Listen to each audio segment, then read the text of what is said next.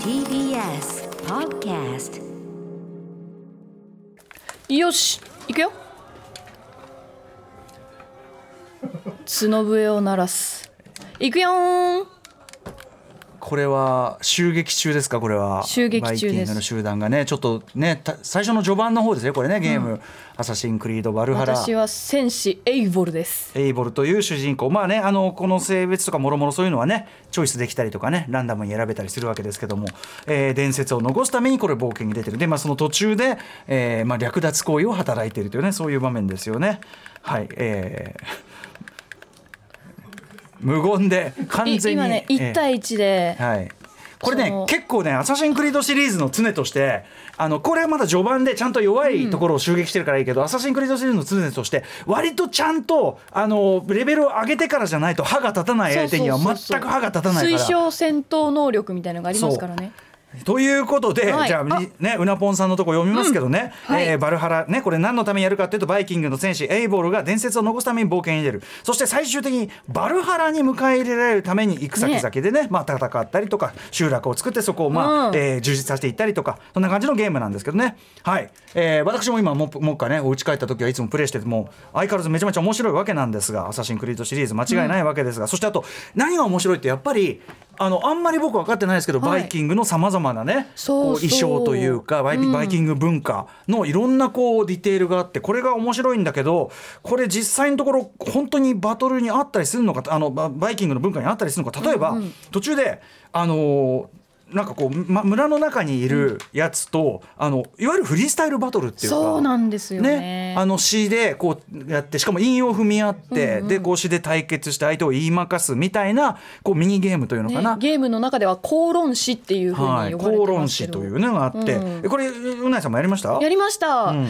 でもね難しくてやりながらこれ絶対歌丸さん得意なやつじゃんと思ってプレイしたんですけど、何個か選択肢があるそそうそうのあれを選んでくるんだけど僕はやっぱりねこれちょこれねにローカライズがすごい頑張ってて、うんうんうん日本語訳もちゃんと韻を踏んでそうてでもどれが私韻踏んでるのかとかわからないからでね陰っぽいのが並んでんだけうんど、そうやっぱりねいわゆる我々の用語でいう陰が硬いところをちゃんと選んでいくと、すごい評価高くなったりするの。ええー完璧じゃん陰も完璧内容も完璧みたいなこと言われて、だからこれはすごくねあのよくできててめちゃめちゃそこのところ、へーで、まあ、フリースタイルバトルはいいとしてじゃあバイキング文化に、んうんああいうのが本当にあんのかみたいなね、そう気になりますねことですよあと私そのの食事もすごく気になって食事以前その映のサブカルやってうんうるんジョンさんにジョン特さん集していただいたじゃないですか、ええそええの作品における農業描写っていうので、はいそういうのでこのテーブルの上を見ているとなんかうんどうやらパンっぽいものもあるし、うんうんでもこの時代にパンなんかあったのかなとかなんか肉、うん豚の丸焼きみたいなのがあって、はいはいこんなもん本当に食べられてたのかなとか思った実りした際のので食ね文化としてね、はいありなのかどうかってあたそのあたりりもねもぜひぜひこの後伺えたらまあなでとも「思っアていますサシン・クリード」シリーズはこうし時代交渉歴史交渉は本当に半端ないっていうのはね,、ねこだわってますもんね前のオデッセイのギリシャでもね、はい証明されたあたりですけどね。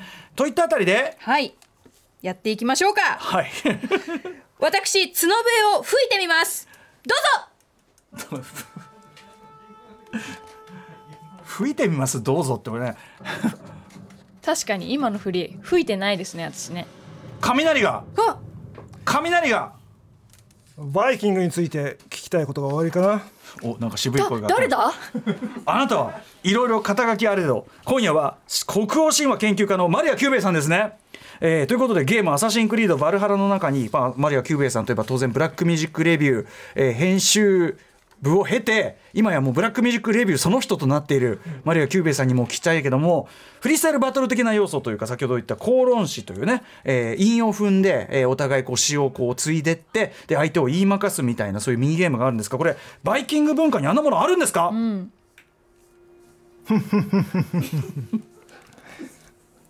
お答えしようえっとねまあ真面目な話真面目な話をすると、あのとてもその口論における、はいこうやり取りその口論の素晴らしさというのはすごく評価されてたみたいあバイキング文化において、ええその要するに口口で言いまかすということのプライオリティが高かった。そうであとはその文学ああ見えてもっていうのもしあれなんだけど、あのステレオタイプ抜きにして言うと、はいそのいやステレオタイプぼガチガチにして言うとああ見えても、んとても文学を愛する人たちで。要するにね野蛮だ野蛮だなんてイメージで言われるけどもいやそうそうそう言われるけれどもあのエッダとサーガというものがありますね。エッダとササーーガガ、はいエッダは陰文です。うんうん、でサーガは三文です、でまあほらザ陰文さんほらほらほら NWA のあれで「The Motherfucking Saga Continues」ってはいはい奴隷が言うじゃない、ええだから、ええそうああいまうあスター・ウォーズサーガとかのサーガそうね伝説は続いていたっていう時に、うんうんサーガっていうのもここから来てるということなんですが、あそうなんじゃあそえこれはバイキング用語そうそう北欧神もともと北欧的な用語でほうほうほうほうただエッダはあのエッダもサーガもそうなんだけど、ええあの彼らが生きて生きてたのはまああの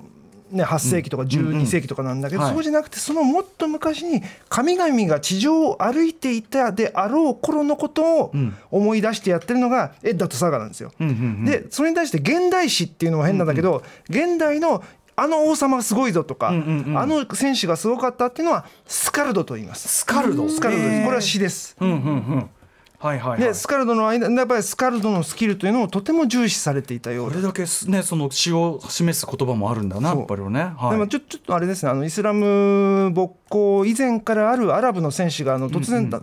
ねはは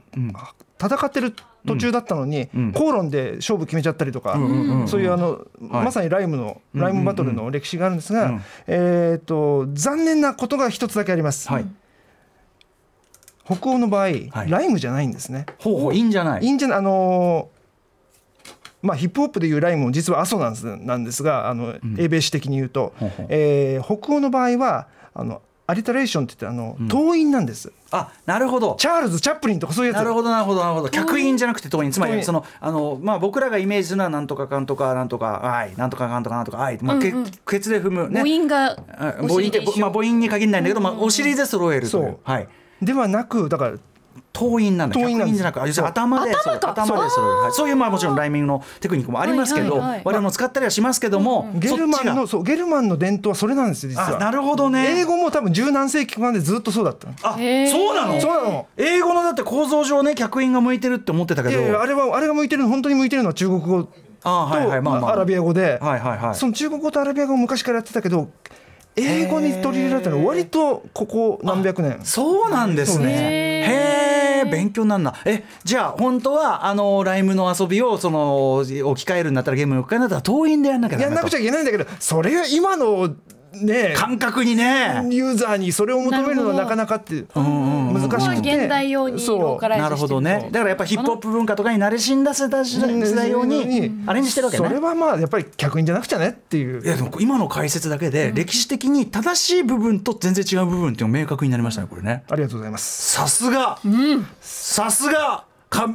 来 信来信。突然マイティフォーになっちゃってるからねこれねいや勉強になりますでも何よりもあのバイキングのことにまでお詳しいというマリア・キューベ恐ろしい男でございます、ということでえーバイキングについてもっとお話が聞きたいんですけどマリアさんこの後お時間ありますかもちろんでございますということで今夜はバイキングどんな存在になったのかぜひねいろいろ特集、えーお話伺いたいと思います行ってみましょうゲーム「アサシンクリードバルハラ」発売記念聞けばバルハラにたどり着けるかもゼロから始めるバイキングの世界特集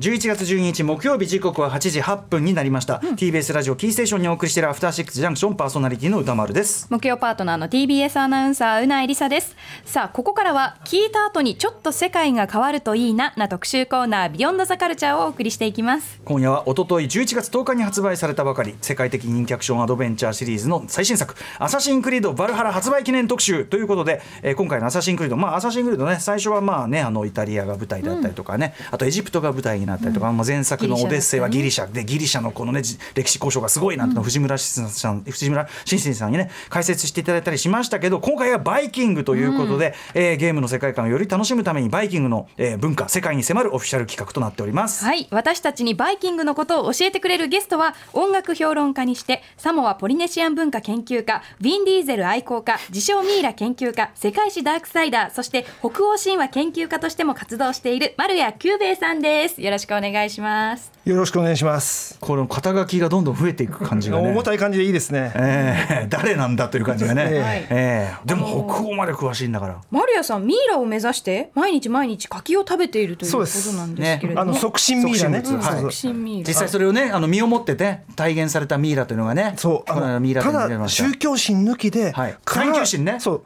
科学を実証してみようと思って、ええひたすら柿を食べていた単人の効果というのはこれだっていうのをそねう身をもって証明したという、ただあれは本当は柿の種を食べなくちゃダメな話ですよはい、ね、あ柿だっこ食ってダメなんだそうそうだからあのー種なし柿ばっかり食べてる私はどうなるかわかりませんがダメですねそれはね、うんでもまたた単人のね多少のプラスアルファあるんじゃないかとまあなるほどということで、はいそのマリア久兵衛さんは京都市生まれ本業は音楽評論家で編集者えーブラックミュージック専門誌 BMR 編集部を経て現在は音楽情報サイト BMR の所有者ですさまざまなキャカルチャーに精通しこの番組だけでも韓国の男子ポップグループ BTS 防弾少年団特集サモアポリネシアン文化特集ミイラ特集などに出演してきましたそして前回の出演はおよそ1年前去年11月10 27日の「ザ・ボーイズ特集でしたあちょっと間空いちゃったんですねああ1年経ってるんですねねえ大変ご無沙汰しております。はいということでいや僕はもう仰天したのは今回の企画という時に、マリアさん北欧も詳しいのと。何何ちょっと、いやいやラジオですからあのガガッツスポあーズのあいのや変わった顔を作ってばガッツポーズしてもねいや出ませんからついねこういう、まあだからあの北欧神話とケルト神話って、んその中二病のための基礎教養みたいな部分があってなるほどそれはそのファンタジー世界だのそうそうそうそうそういうところのベースになってるから、そうん、だからついあの必修単位でもなうい、んはい中世英語を取っちゃったりするわけですよ。あすごいへえ取ったけどさすこれねむず難しすぎた難しかったうん、途中で挫折しただけど第二外国語、ドイツ語にしたのは、んそのムードを味わいたかったから、うん、やっぱゲゲルマンナムーそうそうそうだからデンマーーク語とか語とかスウェーデン語とか、ね、選択肢ないでしょ、うんうん、あはいそうかそうかう我々の教えてくれる中でゲルマンナムードを味わえ一ると番したゲらルマンな感じなのは、ドイ ツ Das ist Deutsch 情報性とねあのひ一人よがりのバイブスのねでもなんかあんまり半ふ端じざゃけてんのなにふざけてい。んのに知性的で素敵だなって思いやそうよまもちろんもちろんもう本当いや元ももう、ねあの博覧狂気とはこの男のことですからね、はいさあということで今回はまあ後ほどねあのマリアさんには詳しくお話を伺いますけども、えーこの企画の出発点アサシンクリードバルハラどんなゲームか、えー、うないさんから解説お願いします、アサシンクリードバルハラは我らが UBI ソフトからおととい11月10日に発売となったオープンワールドアクションアドベンチャーです。えー現在、プレイステーション5、プレイステーション4、Xbox やパソコンなどマルチに展開しています。スタンダードエディションの価格は税別8400円。あらすじをご紹介していきます。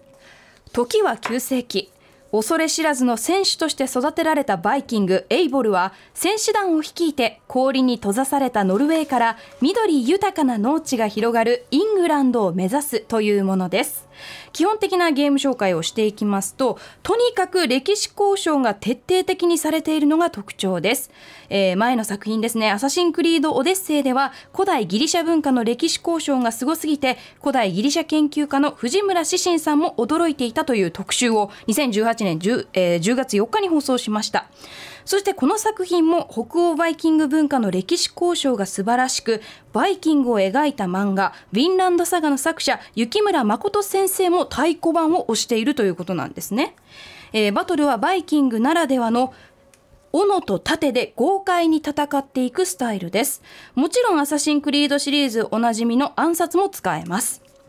ゲームが苦手な人にも優しい設計になっていて探索バトルステルスに関する細かい難易度設定が可能ですそして今作のお供はカラス空中から鳥の目で辺りを偵察できます渡りガラスはバイキングにとって縁深い生物ということで英名はレイブン翼の長さは1メートルと日本のカラスよりも大型です主神オーディンの聖なる印としてもこのカラスは知られているということなんですね、えーだからカラスなんですね、うんうんえー冒険では船を使って海を渡り各地を巡り略奪や探索をします先ほど8時台の冒頭で私がしてたのは略奪 はいというモードなんですけ略ども奪でいねろんな物資をはいぶんどってきて、まあ、あの自分のその居住地をちょっと充実させていくみたいなね、そういうものがありますけどね。でストーリーを進めていくとノルウェーからイングランドへ行くことになるんですがその先で定住地の開拓をしていくことになります今今言ったようなね、そのね物資でこう拠点をどんどんどんどん充実させていくとかね、えーあれですかねはい。はいということでねはいまあ、ということで、まあ、でも、もうすでに我々もね、遊び始めていて、まあ、もう、あの、まずアサシンクリードシリーズね、もう、あの、安定の面白さっていうのは。ゲーム性っていうのはね、当然あって、例えばさ、こう、地図をどんどん広げていくときに、はいあの、高い、こうね。あのと目印というか高いところに立って、そこでこう周囲を見回すことでどんどん地図をこう広げていく、おなじみのシステム、でそこからピョーンとこうピョーンと飛飛んでねび降りてねパッとこう隠れるみたいなねあれがあったりとかあのそれでいてやっぱり結構地道にちゃんとこうスキルを上げていかないとやっぱりいきなりあのものすごい強いやつに追っかけられて、もうぶっ殺されたりとかもするしとかね。やっぱオープンワールドからが欲が出てね、んメインストーリーと違うところどんどん行ってみたくなっちゃったりとかして、ね、でもそれによってちゃんとスキルも上がりますからね、あと、あのーそれこそこうノルウェーからイングランドにこう行くっていうくだりなんだけど、最初に来た時に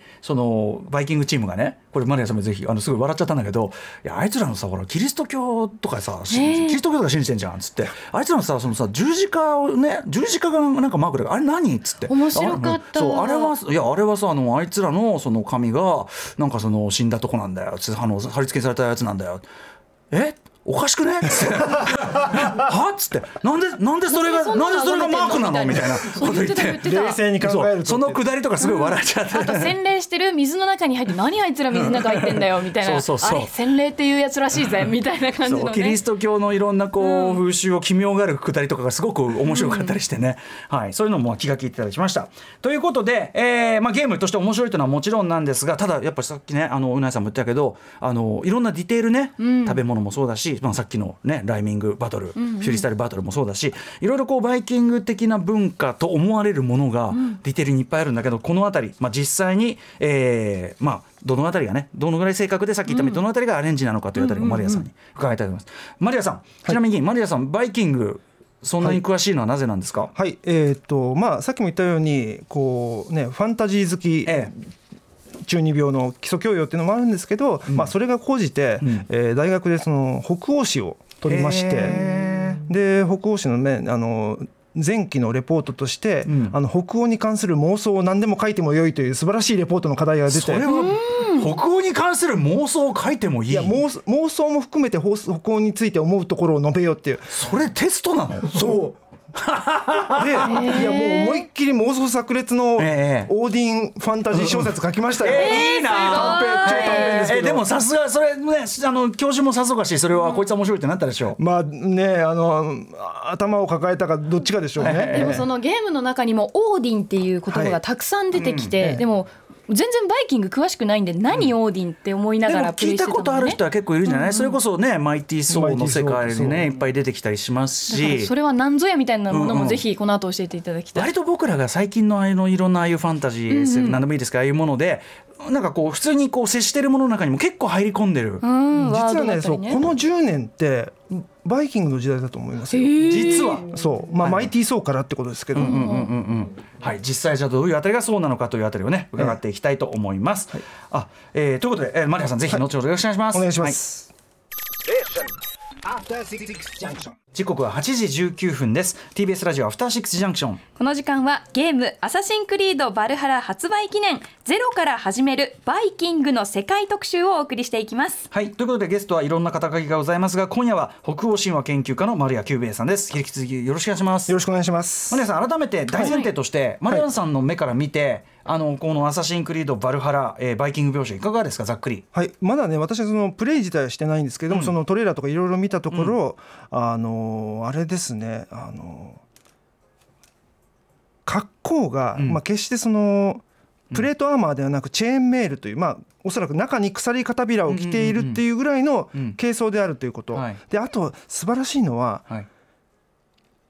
海で戦わないことですね。ああの海戦ね海での戦そうネイいバルバトルがないんですよ。海戦というイメージがありますけども、うんまあ、先ほどのその紛争もそうですけどつまり一般的イメージのそうステレオタイプ海そのとしての海賊っていうねはというバイキングではなくなくあくまでも陸上で戦う、まああのちょっと私はあのものすごい乱暴な例えをするなら、えええ海軍ではなく海兵隊だって言ってえなるんるですほけどど陸上で上陸してから上陸してから海を移動してくるけども、そうんう、でまあそこら辺がとてもよくできてるなと思いますなるほどであと定住地を求めることね、うんうんうんうんこれもポイントだと思います定住地を求めるという目的そのものが非常にバイキング的であると。てもそうあの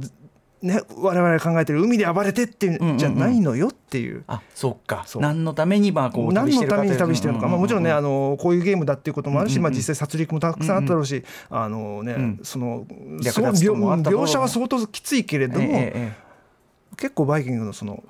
本質という部分はにおそらく火は光を当ててるだろうと。うんいわゆるそのねあの後ほども伺いますけど我々が考えるその角のついたね兜かぶってでビッケ以来のねビッケしてはいうんうん毛がいっそぱいう来そうてつ角かぶ角のついた兜一回も出てこないでしょ。出てこなかったです出てこないんうんうんうん、だからそういうステレオタイプをちゃんとこう、まあ、あのか排らして離れてそうちゃんとやってるという部そうです分ねっていうことですかね。はいということでね、えー我々もですね「アサシンクリードバルハラ」このゲーム、まあ、要するにまあ異常に作り込んでありますから、えーより楽しむために知ってるようであまり知らないバイキングの世界についてマリア・キューベイさんに伺っていきます。まずは最初のパートバイキングってどんな人たちはいということで、まずはバイキングまあその基本的な情報そもそも部分からお願いします。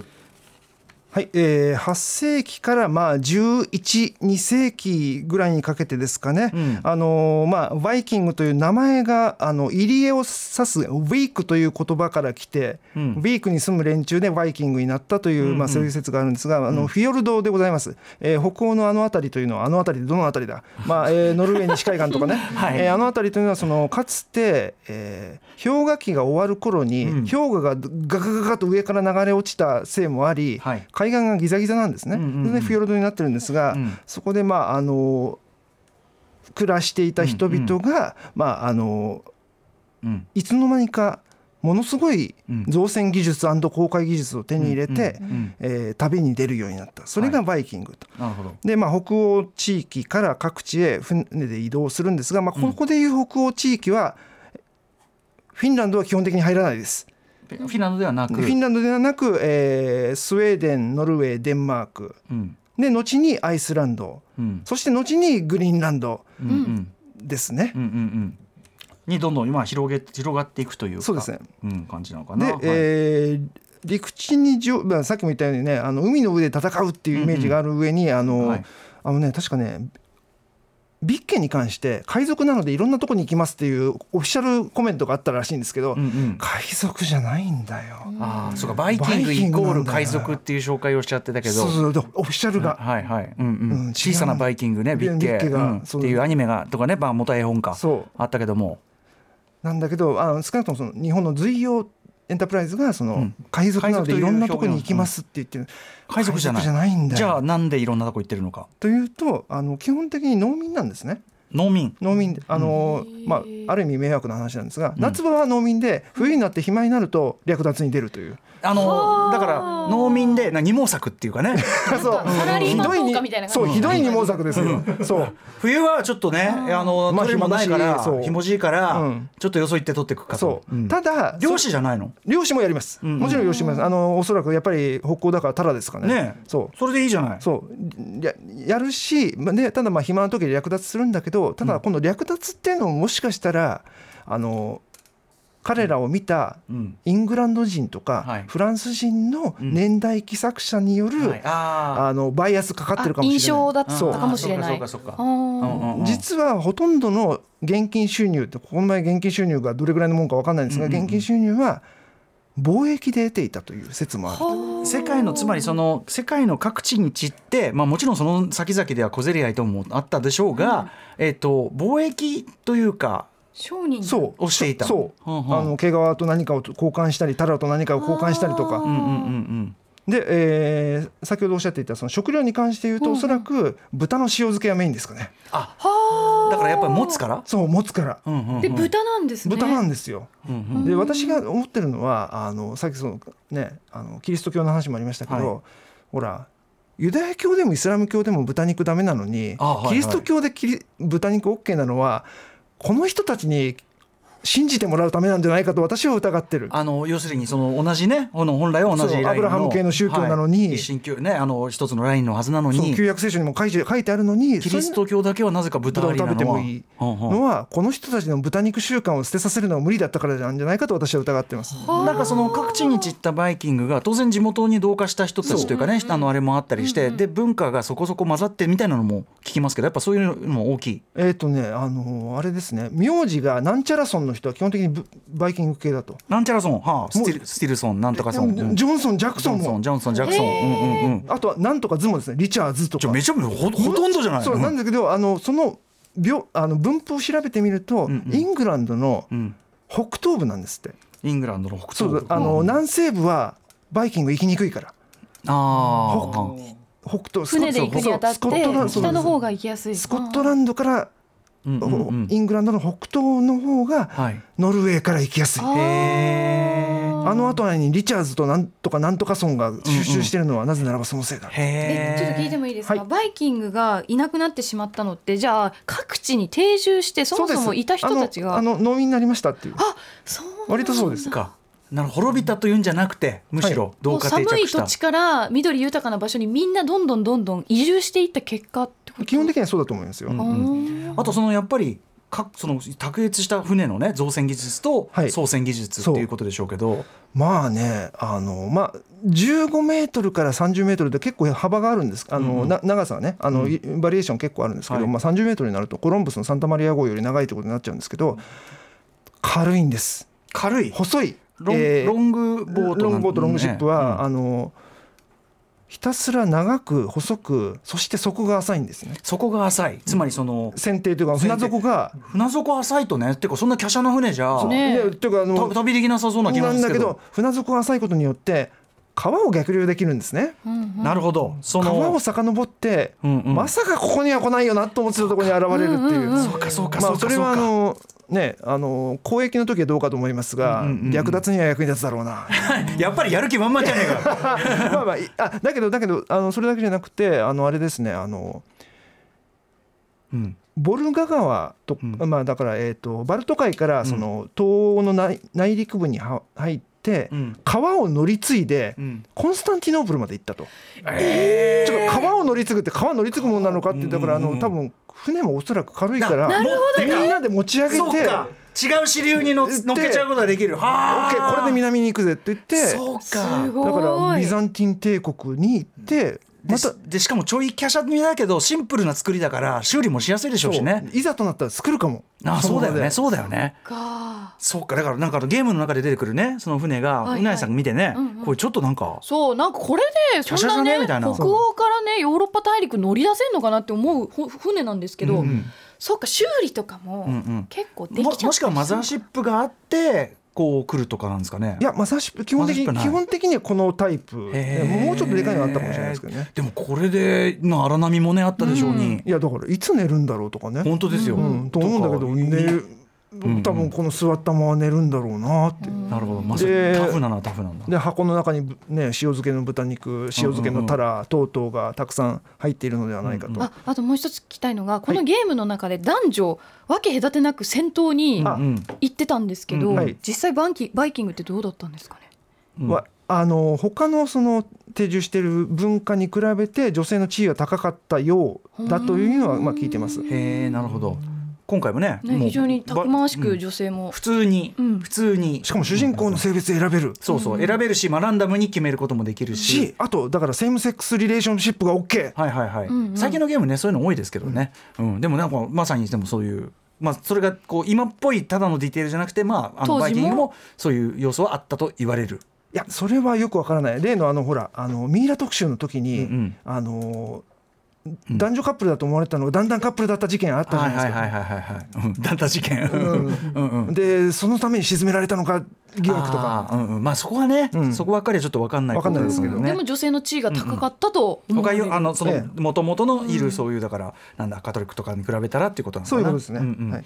であとまあいわゆるそのバイキングじゃステレオタイプはねうん、こうどうやってついていったのかっていうのもありますよねああいう格好角角角あれは多分あのつ角が生えてる神ってむしろケルトなんですよね。あケルトのその森の神ではいはい角が生えてるのがいて、うんうんうんそれのイメージがいつの間にだって今読むと、うん渋沢達彦ですら、うんゲルマンのドルイドって書いてるんですよ。うんうんドルイドはケルトなんだうんうよ。んうんうんうんだだかからら混同されがちだそうっだたから日本うんうんうのんテコンドーって言ってるようなもんで、はいはいはいはいまあそれでもいいまあだからねカンフーと空手だってだってあのね、ジェイデン・スミスのあれだって空手キッドって例え言わを広れてるげない方がいいと思うぞそっちはうんでも確かに確かになるほどなるほどうんうんでそうだやかっらてケケルト文化との混同が行われてるで、うんうんそそれがなんか根付いてしまい、ん本人もケルトでアゲルマンの子孫であるかもしれないイラストレーターまでつい書いてしまうっていう,、うんうんうんそれが積もり積もって数百年なんでなはるないほかどと、ねまあその点は今回のゲームは比較的そのステレオタイプいやめちゃめちゃ、だっうて本当に角生えてないですもんね。んうんうんで兜でたまにあるのはあのこのなんていうかあの目かえっ、と、うんおでこから鼻にかけてのこうひね、うんうんあ覆いみたいこな、うそのうんうんなんかローマローマとかからあったようなやつですそうよでねすあれローマの場合あのここここまであのほっぺたまで覆うんですけどああ,、はいのあの時代のノルマンのやつうんうはんここです、鼻だ鼻筋なんそうだですええまあ真ん中でもね弱点ですかね犬ねそうこここでもここさえ覆っておけば、ティリオン・ラニスターみたいなことにはならないぞと。あのゲーゲームオブスローンズですね、はい失礼しました、 ははいいということで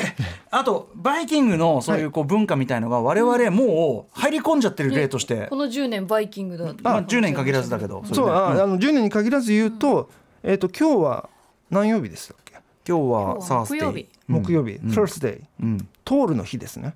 あサマイーテスィのーソースの日です。あだからさソースあそうさっき雷鳴ったのはままさにその通り。うんうん、えサースサースデデーイとははトールの日です。あの雷神大事にすとるとマイマイティーソーの日です。えー、そうなんだこそれううんそう。へええっ、とマンデーとサンデーあーサタデーも違うんだけど、うんえーチューズデイはうん軍神ティルっていうのがいるんですね。T.Y.R. うんティルの日だからチューズデイ。へえこれもうバイキング以 来そうですで水曜日はオーディンの日なのでオーディンズデイがなまってウェンズデイなのでアメリカンゴッズのオーディンはミスターウェンズデイなんだなへえでサースデイが通るでしょ、で金曜日はフレイヤかフレイかどっちかですねうんうんの日なのでフライデえー曜日読み、曜日読みが英語にここまで入り込んでるっていうえこれはえもともとバイキングはそうやって曜日を読んでたーいやまあもともとはあのローマ神話のうんうんうんのローマ神話の神とんうんうん曜日が結びついていてそれに当てはまるであろう方向神話の神が乗っ取っちゃったんですね。でもそこであの当てはめる神がやっぱバイキングのうんだから北欧神話だっていうところがいかにやっぱ影響がそうですよね。ヨーロッパに広がってたのかってことまあ、ゼウスの代わまあ英語圏英り語に、圏ゼウスの代わりにじゃあマイティーソーで言っとくかっていうことですね、雷だしっていう、それでもねあんだけほらキリスト教キリスト教って言ってる土地の皆さんはいいんですかそれは、ねえ今日はオーディンの日だなとかっていうね、無意識の位置に行ってるっていう入っちゃってるのねそんなもんだね文化ね、うんであとは、えー皆さんが使ってる Bluetooth ですね、 Bluetooth、はい、えー、Bluetooth っていうのはあのまあ青い歯でしょ、んというかだって Bluetooth のあのマーク見てくださいよ、もう見た瞬間に、うわールーン文字っていうあルーン文字あのルーン文字もうもうルーン文字ですよ確かにこのマークってもう世界共通になりましたけど、うんうんうん確かに言われてみればルーン文字っぽいわ超ルンでもう無ルン文字で、でこれがあのあれですねあのハロルドとかハラルドとかって言われる王様が昔いたんですよ、ハラル聖子王って言って青い歯の王ってあの歯が悪かったんですね、うんうんうんで歯がちょっと腐っんだからダメになって死んでて、そこが青かったと、でその王がんデンマークとノルウェーを無血統一したのかな、うんうんうんなので Bluetooth の開発者は、はいはいはいあの乱立する、うんうんあ無線規格をはいはい無血統一したいなるほど、と思ったからなるほ Bluetooth どにしそこから来てるんへえだ無血統一なんだ、 へえたしかもねあの北欧の会社だしっていうあなるほどねそうあそういうアイデンティティも入ってるわけだ、なるほどな勉強になるあとはわあれですねあのハネムーンですね、ハネムーン、はいあのー北欧神話ほこれねあの北欧神話系ファンタジー好きは必ずん読んで、あの知っているが飲んだことがないミードという、うんうんえー蜂蜜酒があるんですね、うんうんああのミードうん、リアルに描写すると、ん蜂蜜あのめちゃめちゃ甘ら甘ったるい、うん気の抜けたビールのようなっていう描写があったんですけど、うんうんうんうんだからその蜂蜜酒を架空のねそううんそのいや蜂蜜酒っていうのは実在したんですがそれをあのー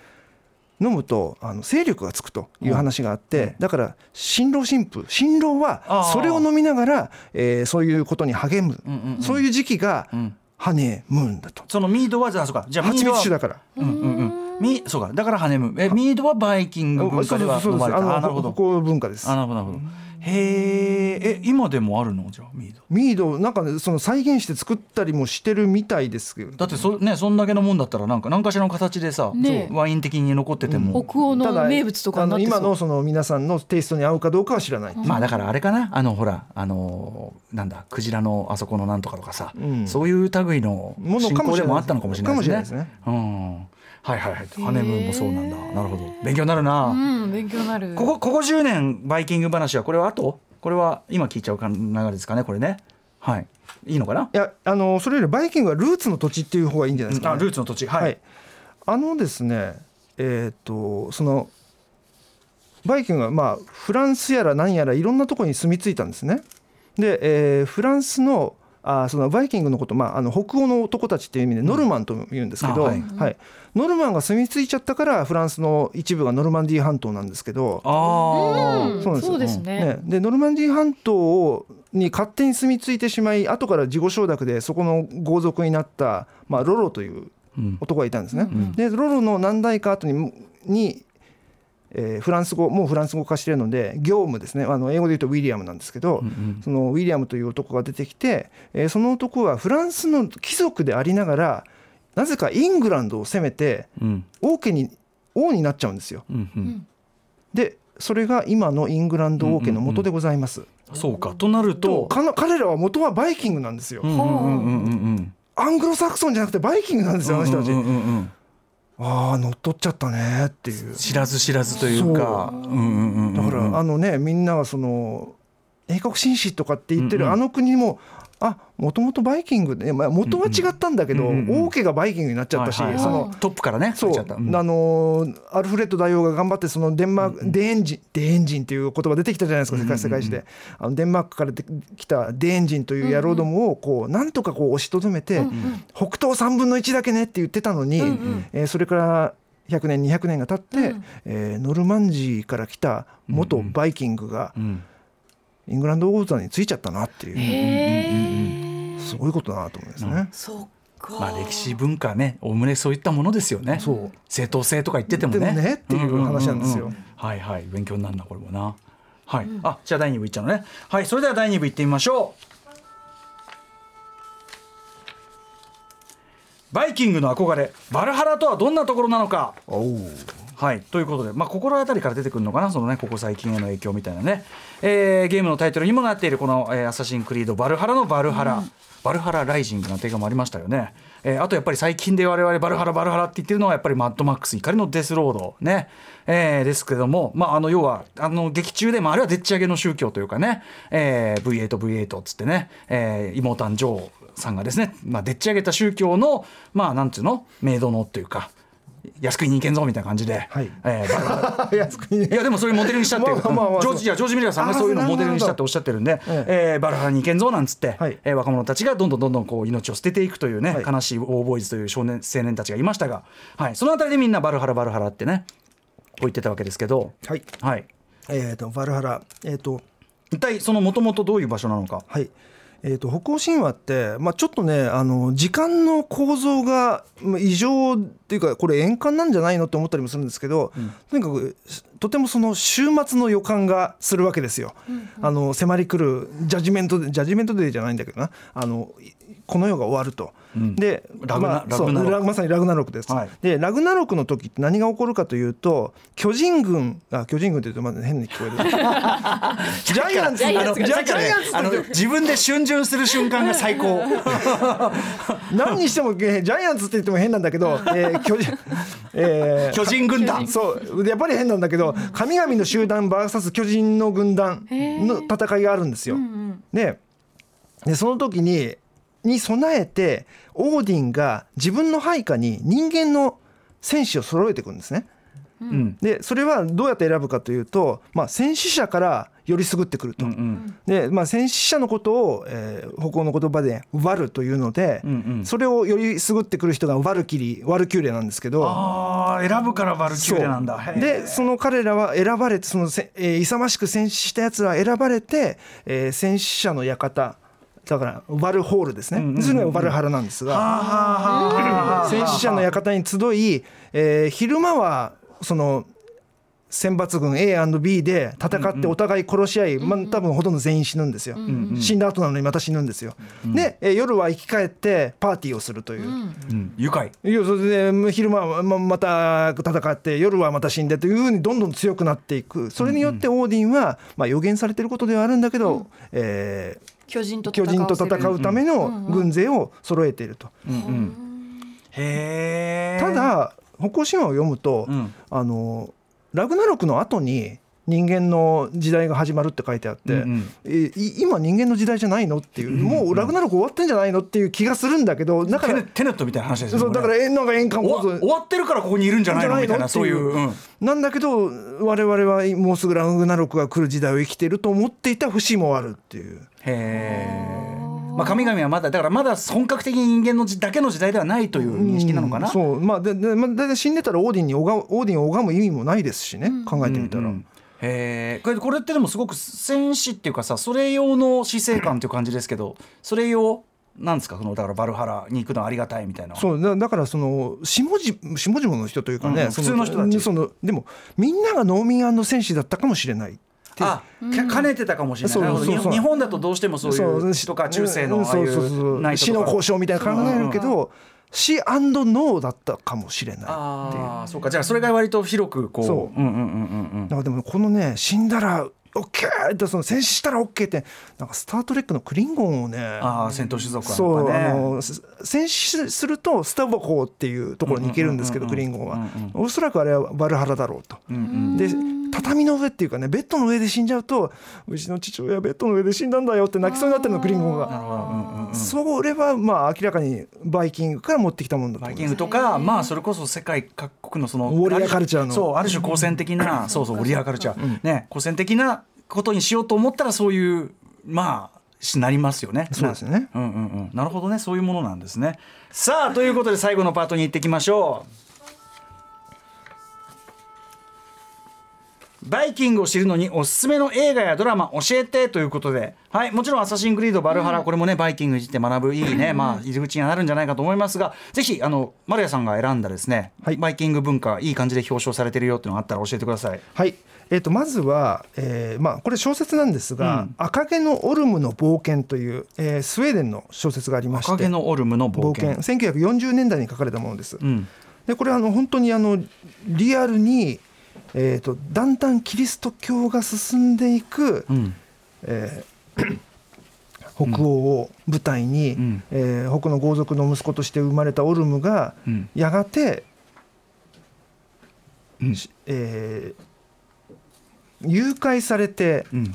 バグダッドのカリフのところで奴隷になり、うんしかしイスラム圏の奴隷割とこ境遇いいぞとかってなってその後逃げて、まああのー金持ちになり、うんでやがてキリスト教を受け入れるっていう話なんですけど、それを映画化したむちゃむちゃ短く映画化したのが、うんうん1964年の「長い船団」という、うんうんえーこれ誤訳だろうっていう船団が長いみたいに聞こえるじゃないかとこれあ船が長いんだよさっきのロン遠いっていう。うんランさっきのロングブロロートねングシップロングシップスなうんロのに、ングシップスうん長い船団って船団がむっちゃ長いように聞こえる現代はロングシップスロングシップスなんでですよ。はいはいはいはいえーなんですがこれちゃんとあのイスラム教徒が出てくるっていう話でイスラム教徒の役をシドニー・ポワチエがやってるというなかなあか。ーあのーあれですねイスラム教徒を黒人に演じさせた割と早い例ですうよんね。うんうんうんえーこれはだからそのえっと主人公が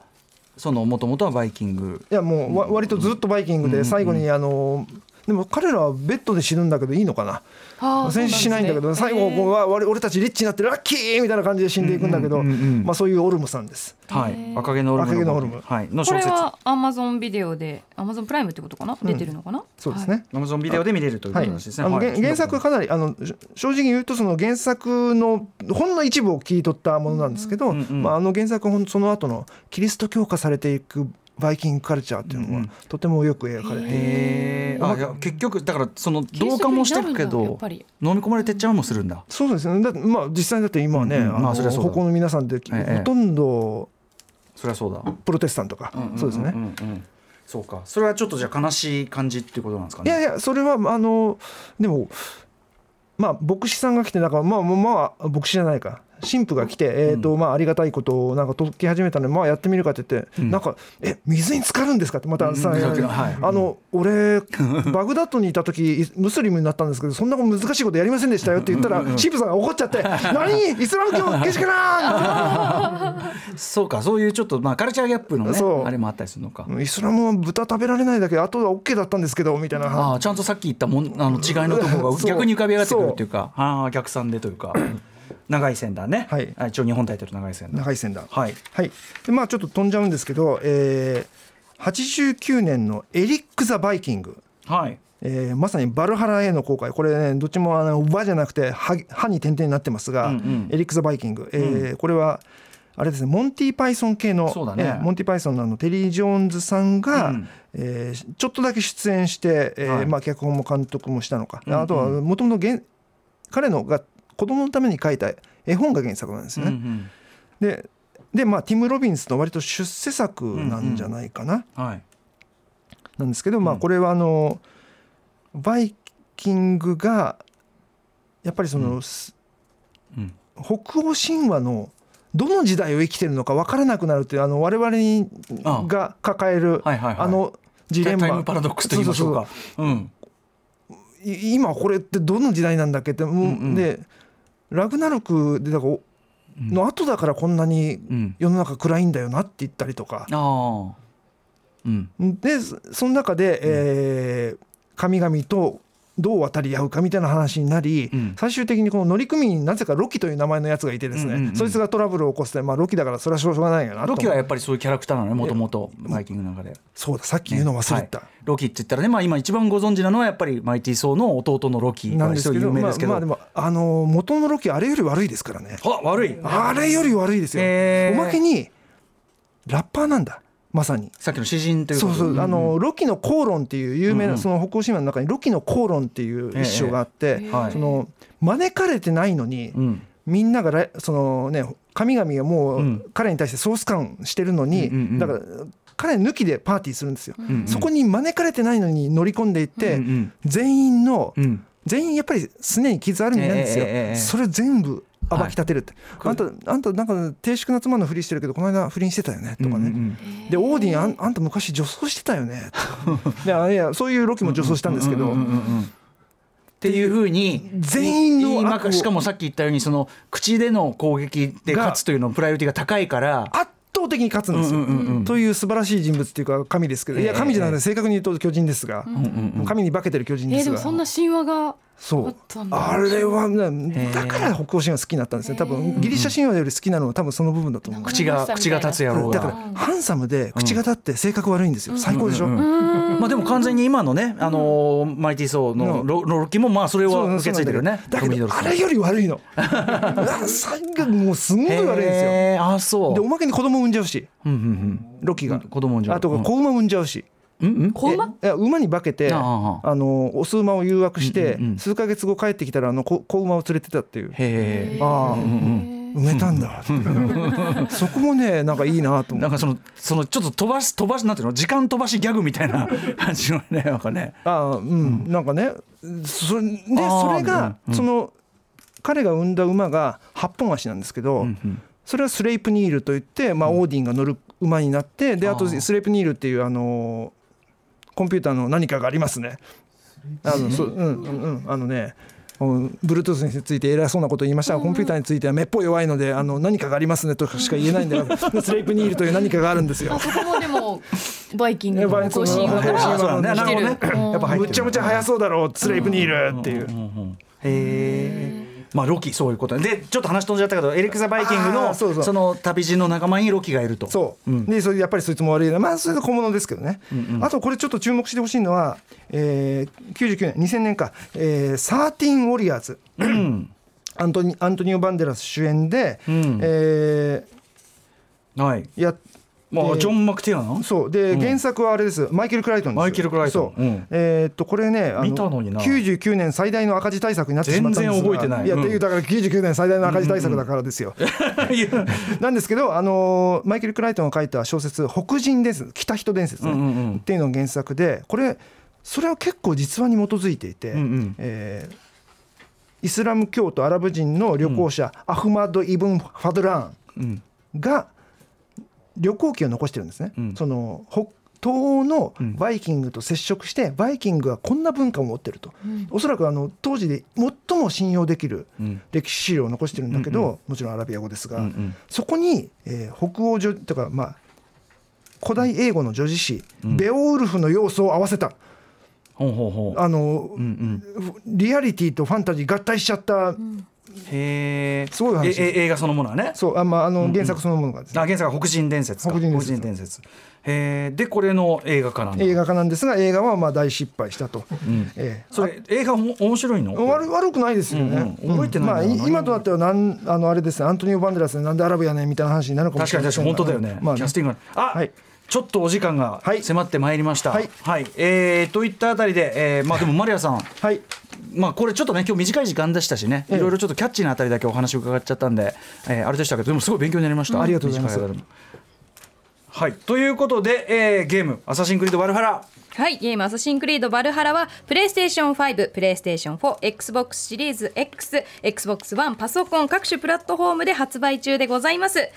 らに発売を記念したコラボが開催中月刊アフタヌーンで連載の漫画「ウィンランドサガ」とのスペシャルコラボということで雪村先生の書き下ろしとなるショートストーリーが「アサシンクリードバルハラ」公式サイトと10月24日に発売された月刊アフタヌーン12月号に掲載されていますぜひご覧くださいそして朝栗とリーボックのコラボ商品もあるということなんですリーボックってあの靴のね、あの靴だったり衣装、スポーツウェアのお店ですけれども、スペシャルコラボ「アサシンクリードバルハラリーボック」を11月7日に発売ということです、えー昨日11月11日からはリーボックオンラインショップに加え ABC マート各店で販売開始世界観にインスパイアされたスニーカーアパレルアクセサリーを含む全7アイテムを展開しているということですゲームアイテム大好きなうないさんちょえっと、ね、検索しなきゃ、注目ですねうんここれれね知らなかった、他 UBI ソフトさんからは歌丸さんも現在絶賛プレイ中ウォッチドックスレギオンも好評発売並行してや中ってますですはいはいということで、えー本日はゲーム「アサシンクリードバルハラ」発売記念聞けばバルハラにたどり着けるかもゼロから始めるバイキングの世界特集でした、